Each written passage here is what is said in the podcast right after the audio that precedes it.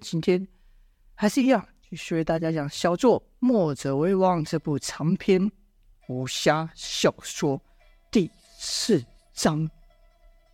人未现，声先到，且声大如雷，犹如在首领的耳边爆出一般，首领便知道来人非等闲之辈。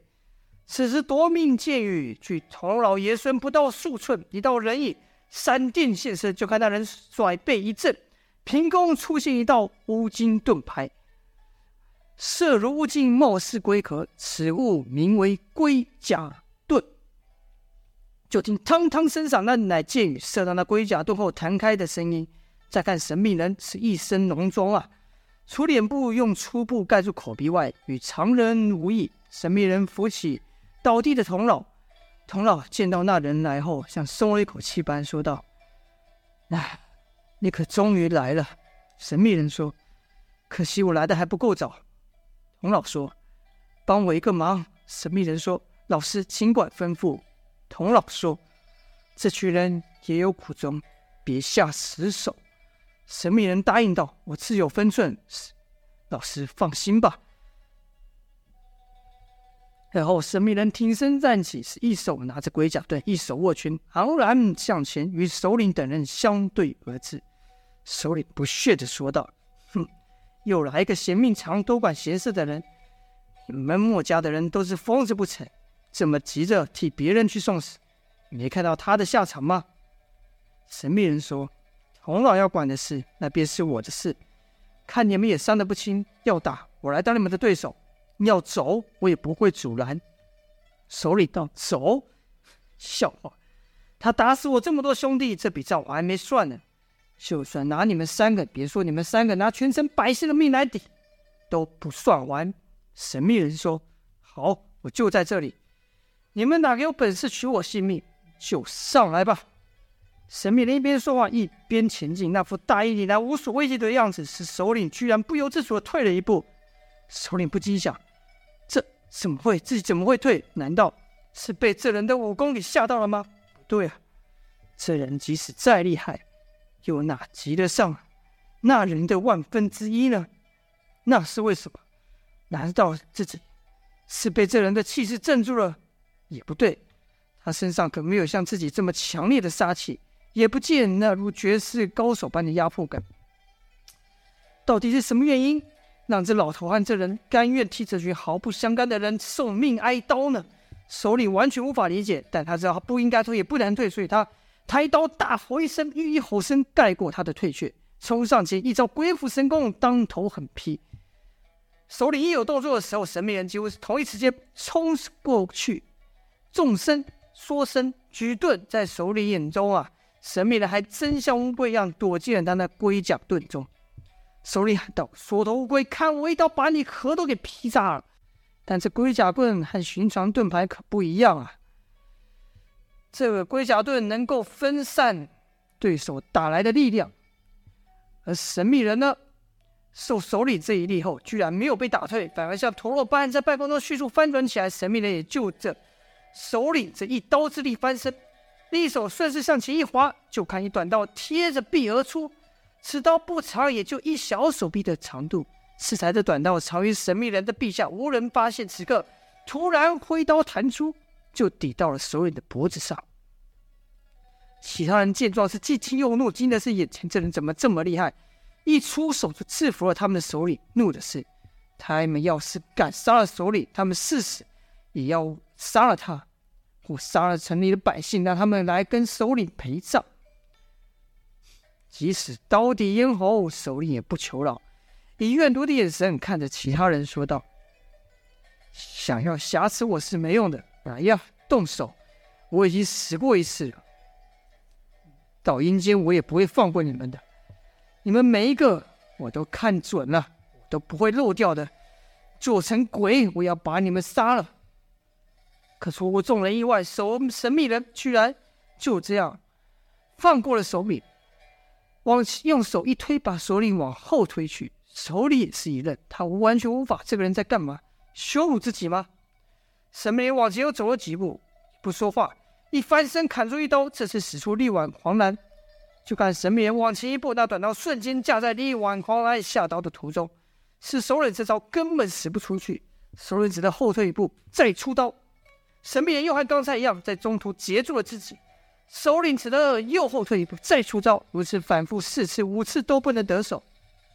首领就发现自己的武功在眼前这人面前完全没有作用，而且自己的力量还越来越弱，因为他所练的秘功啊，是受情绪影响极深，可以说是以他的仇恨为基础，越恨发挥出来的激激发出来的力量越大。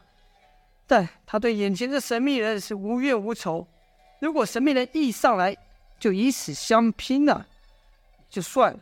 可是神秘人却接连放过自己，首领此刻的情绪是困惑大于仇恨，首领就骂道：“他妈的，你这什么意思？要打不打？要杀不杀？”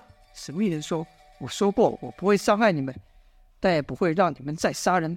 还是那句话，要打，我当你们对手；要走，我也不会阻拦。”手里想打，可身后有些弟兄受伤过重，支撑不住倒下了。首领也知道，靠这恨意呀、啊，激发的力量伴随着巨大的代价。其所练的功可让短时间内功力暴涨，但时间一过便会立刻衰弱，而且是加倍衰弱。所以啊。而且面对眼前这人呐、啊，首领也无法发挥出他的力量。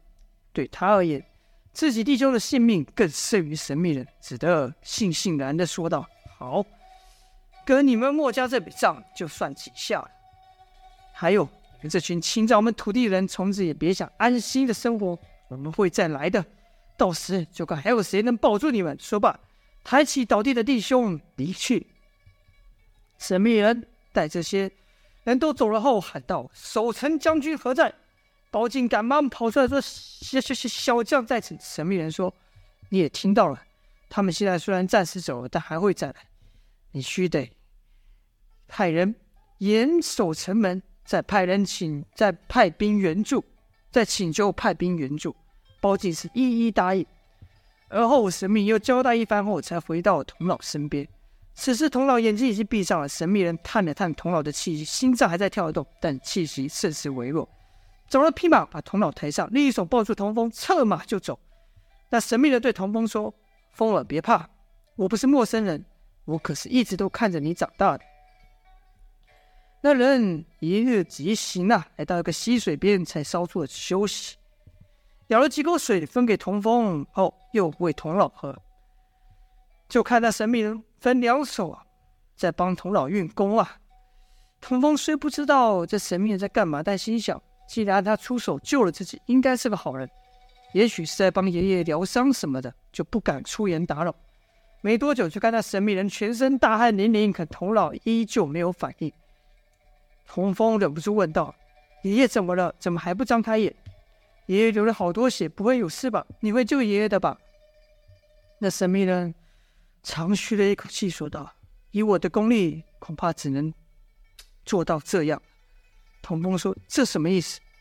那神秘人说：“我暂时封住了童老的穴道，止住了内伤。但童老伤得太重，凭我的功力，只能做到助其疏通内息，却无法救他。”童风是一句也听不懂啊，急得快哭了，说道：“那那爷爷怎么办？爷爷会不会死啊？”那神秘人说：“我要带他去首领那，啊，或许首领会有办法。”童风不解问道：“什么首领？”听童风这一说，那神秘人才想起来，说道：“对了，都还忘记了，童老从没有和你提起过我，所以你不知道是谁。我叫王离，童老是我的义父。”童风一听，从来没听过啊，一脸茫然，问道：“你你在说什么？”王离没有回答，反而是摸了摸童风，说道：“这件衣服你穿起来果然很合身呐。”童风奇怪，就问道。你刚刚说你看着我长大的，王离说：“你还记得每年生日都会收到一盒糕饼吗？”童风点点头说：“点了点头。”王离说：“每年的这个时间就是我和童老约定的日子，也是我最期待的日子，因为童老会告诉我你的近况，还会告诉我你最近又喜欢上什么东西。”童风就问：“那为什么我从来没见过你？爷爷也从来没提起过你？”王离说。自从你爹出事之后，童老就几乎不理世事了。除了我之外，他也没和其他人联系。童老希望你能够远离一切，包括我。唉，真没想到，风儿，我们是在这样的情况下见面。童风回想起每次问起他爹的情况时，童老总是沉默以对，或把话题岔开，从来不提一句。此人此刻听眼前这人提到他有爹，赶忙问道：“爹，你刚说我爹，我有爹爹？”王离笑道：“你当然有爹了。”童风说：“我爹还活着吗？为什么爷爷从来不跟我说爹的事？”王离说：“这是一言难尽啊！我也好久没有你爹的消息。”但我相信他不会有事的。你爹是我们这一辈中最厉害的，印象中他比任何人都还热心，富有正义感。童风又问：“你和我爹很好吗？”王离说：“我们何止是好，你爹就是我结拜大哥啊，所以童老才是我的义父。”童风又问：“那为什么你会不知道我爹现在在哪？”王离说：“我最后一次见到你爹时。”是十多年前，之后就音讯全无了。童风喃喃道：“那，那我娘呢？”王离突然面有难色。童风又追问几次，王离只是不说。童风哭道：“喊我说啊！为什么不能知道？为什么你和爷爷都要瞒着我？”王离不忍心了，只好说道：“你娘已经不在了。”童风听到后，心下一沉，一时间无法接受。唉。沉默一会后，童老童老突然急速的咳了起来，且咳中带血。两人赶忙靠近童风，哭喊道：“爷爷，你怎么了？不要吓我！”王离则立刻又运起内劲助童老调气。没多久，童老只出了咳，满头大汗，脸色惨白，像瞬间老了好几岁般，伸出有气无力的手，应该是伸出无力的手摸着童风，说道：“风儿，不要哭，爷爷在这呢，爷爷不会有事的。”童风只敢紧紧的抱着童老，生怕一会童老要闭上眼睛。童老又轻轻摸了摸童风的头，说道：“对不起啊，爷爷这没什么本事又爱管闲事的个性，到死都改不了。没想到最后还摊上了这件事，还把你也连累上来。”童风哭着说：“乱说，爷爷很厉害的，我们都我都知道了，你就是。”他们所说的那个神秘高手，爷爷就是打虎英雄。童老笑道：“风儿，不怪我一直瞒着你我会功夫的事吗？”童风摇摇头，将脸塞进童老的衣服。童老心里明白，风儿还是气自己瞒着他许多的事情。对于要，其实对于要不要告诉风儿一些事情，童老一直纠结许久，心想。风儿终究会知道的，就算我不说，他日后也会去打听。我走之后，想必他们也会告诉他吧。既然如此，这事，我想最好还是由我来说吧。童老长叹一声后说道：“王离啊，你说的对，你以前就说过，风儿有知道的权利。虽然那件事到现在我还不明白缘由。”王离一听，觉得童老好像想说什么，就问道：“您的意思是？”童老就说：“你就按风儿说说他的事吧。”就看童风抬起头问道：“他他是谁？”王离说：“他是你爹，你爹的名字叫童飞。”说话间，王离又看了看童老，看童老点了点头，王离才敢继续说道：“，十多年前有一个武林门派叫金刀门，金刀门的门主叫刘玉。”有一次，他们受了匪人的算计，危难之时，你爹出手相助，因此结下缘分，也因此认识了你娘。你娘的名字叫做刘诗诗。你爹对你娘是一见钟情，一来那刘玉欣赏你爹，二来你爹对他确有确实有救命之恩，便想把女儿嫁给爹。我还记得他们成婚那天，你爹笑得有多开心。我们都去参加那场婚宴，连首领也去了。人人都称赞他们是天作之合的一对，可在他们结婚没多久，你爹像变了个人似的，不再笑了，也不再说话了，不再像以前一样了，是越来越阴沉。我曾关心问到你娘的事情，也是大发脾气，骂骂骂。王离似乎有所顾忌，不敢再说下去。童风追问道：“我我爹骂了什么？”王离没有说，只说道：“你爹警告我。”不准在他面前再提起他来。沉默一会后，童老才开口接道：“我我不会忘记那一晚，那晚的雨，那晚下的雨，是我生平所见最大的一次。我就记得深夜时分，有人急促的敲门。我开门后，就看到菲尔站在雨中，脚下放着还是襁褓的你。我也从没看过菲尔那样，到现在我都没不明白他的表情是绝望、难过还是愤怒。”我问他出了什么事，他也不回答。我叫他进屋，他也不说话，就这样站在屋外让大雨淋着。而后他对我说了一句：“你错了。”就走了。从那日之后，我就再也没见过菲尔。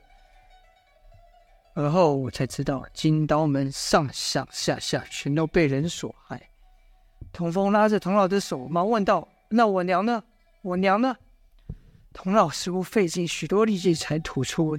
这几个字说道：“你娘也死了。”童风简直不敢相信自己的耳朵，眼泪忍不住流了下来，哭道：“是谁？是谁杀了他？”童老说道：“是你爹下的手。”童风自然不可能，不可能。童老气若游丝地说：“我亲自确认过，是是菲尔下的手。”童风不信，又说：“一定是你弄错的，我不相信。”可任凭童风如何再问，童老也不再说话。原来童老说完那最后一句话后，又陷入了昏迷。童风赶忙问道：“爷爷，爷爷，你别又睡了，别又丢下我。”往里一探童风童老的气息，说道：“糟糕，气息越来越弱，我们得赶紧上路。”童风担心童老的安危，也不敢再多问一句。数夜长奔，他们来到了灵之城。此城乃天下最繁荣的城镇之一。不单是齐国的首都，也是各家思想交流繁盛之地，更是能人异士汇集之所啊！王离在入城前稍作乔装，改扮成樵夫模样，将童老童风分置于左右的楼里。但一早开门时，就混在人群中入了城，转过街入一大宅，守门的认得王离，便放了去。到了后堂，就看堂上已聚集了许多人。好了，今天就先说到这了。王离到底能不能救得童老的性命呢？在堂上许多人中，有没有高手能够出手救童老呢？就待下回分晓了。喜欢武侠小说的朋友，请不要错过。小弟每周更新，还请大家多多支持，谢谢大家。今天先这样，下播。